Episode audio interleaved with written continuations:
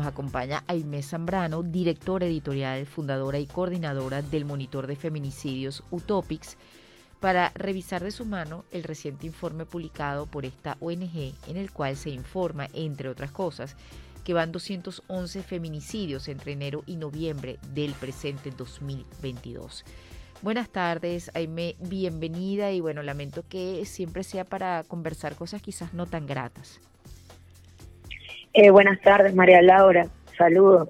A ver, háblanos de las cifras. Este último informe del 2022 que hacen, no sé si es el último, pero por la fecha quizás pudiera tomarse como tal.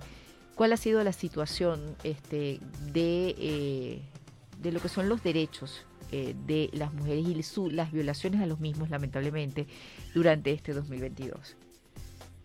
Bueno, eh, lo que hemos contabilizado desde el subregistro que realizamos a través del monitoreo de medios de los casos de femicidio es que eh, han ocurrido 211 femicidios a nivel nacional entre enero y noviembre. Este mes de noviembre específicamente se suman 18 casos eh, y por eso da un total de, de, de 211 casos. Igualmente, contabilizamos este mes 10 femicidios en grado de frustración y un total de 7 femicidios de venezolanas en el exterior, específicamente en Colombia, Perú y Chile, ¿ok? En lo que mm, sería este mes únicamente. Durante, y además vemos que está ocurriendo en este año 2022 un femicidio cada 38 horas en Venezuela. Wow, este, esto que eh, indicadores nos pueden dejar sobre la mesa para analizar, para atender, para solventar? Bueno, una de las principales cosas eh, de todo el análisis que se hace en, en, estos 11 meses es que la gran mayoría de los casos de femicidios están ocurriendo en los estados donde hay mayor cantidad de población, mujeres, ¿ok? Esto específicamente en los estados Miranda, Carabobo, Distrito Capital, el Estado Bolívar, el Estado Anzuategui. Entonces, lo que no implica que no ocurran en otros estados, ¿ok?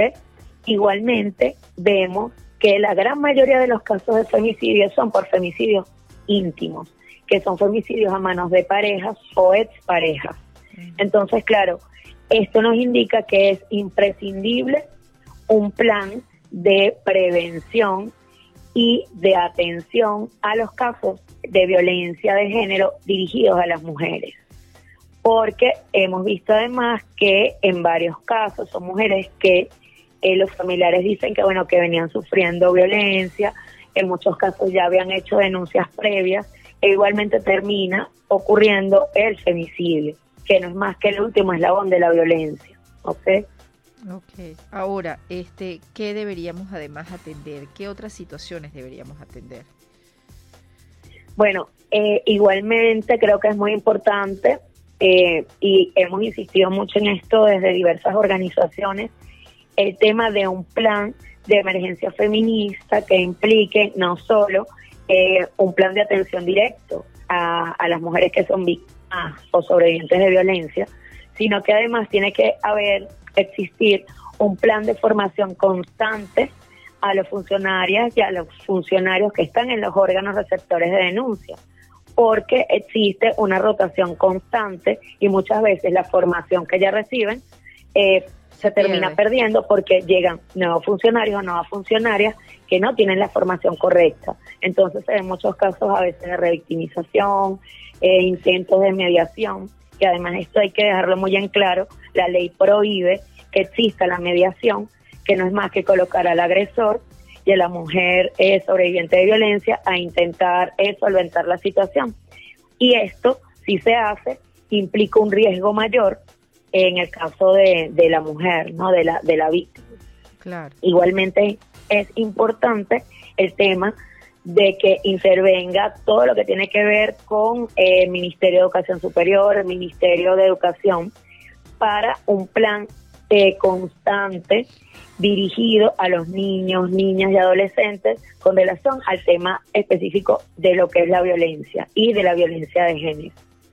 A ver, ¿y tú crees que eh, hay una verdadera gestión con respecto a esto? ¿Se está intentando eh, cumplir con todas estas recomendaciones de ustedes como ONG y de otras que están trabajando precisamente en la defensa de los derechos, en este caso de la mujer y de la familia?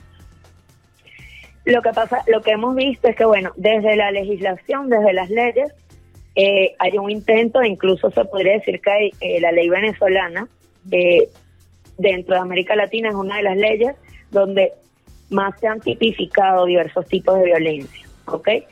Porque en la segunda reforma que fue el año pasado se llegó a tipificar ya 25 tipos de violencia de género dirigida a las mujeres. Pero cuando nos vamos a la implementación, es muy cuesta arriba, precisamente por todo lo que tiene que ver con una cultura eh, muy machista dentro del mismo sistema de justicia, ¿ok? Dentro de los mismos órganos receptores de denuncia.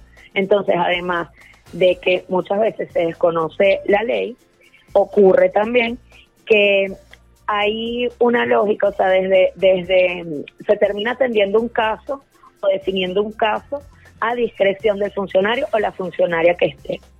Entonces, claro, esto hace cuesta arriba eh, muchas veces es todo el tema de, de, la atención a los casos. Y por eso, una de las recomendaciones que siempre se hacen o hacemos es que se realice, se intente realizar la denuncia con acompañamiento de alguna organización, ya que esto permite que se evite estos casos precisamente donde puede haber un proceso de revictimización.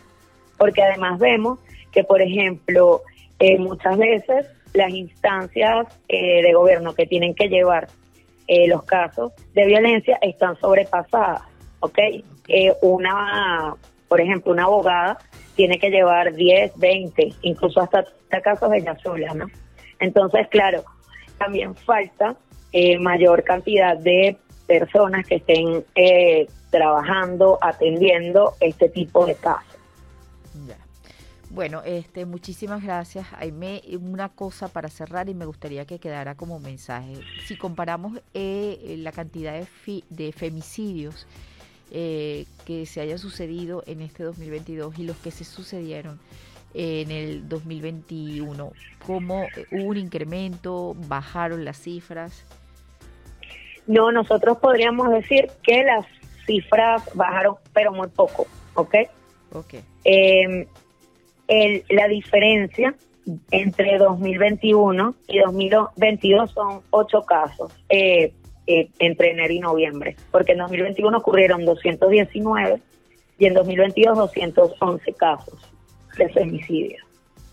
Vemos que una que baja un poco en comparación con el año 2020, que durante todo lo que fue la cuarentena por la pandemia de la COVID-19, sí era un total de 238 casos de femicidio en la misma fecha. Y es durante los cuatro años que hemos venido haciendo el levantamiento de la información, este es el año donde ocurrió mayor cantidad de casos. Bueno, esperemos que, el trabajo de ustedes siga aportando como hasta ahora y el de otras organizaciones y que pues el Estado se sume a ustedes y busquen realmente mejorar esta situación que, repito, es terrible aquí y en muchas partes del mundo. Estuvimos hablando con Aime Zambrano, directora editorial, fundadora y coordinadora del monitor de femicidios Utopics. Hablamos del reciente informe publicado por esta organización en el cual se informa, entre otras cosas, que van 211 femicidios entre enero y noviembre del presente 2022. Bajó solo un poquitito con respecto a 2021 se están haciendo cosas, pero aún falta mucho más como ella lo ha descrito y nos los ha contado, descrito y nos los ha contado, descrito y nos los ha contado, descrito y nos los ha contado, descrito y nos los ha contado, descrito y nos los ha contado.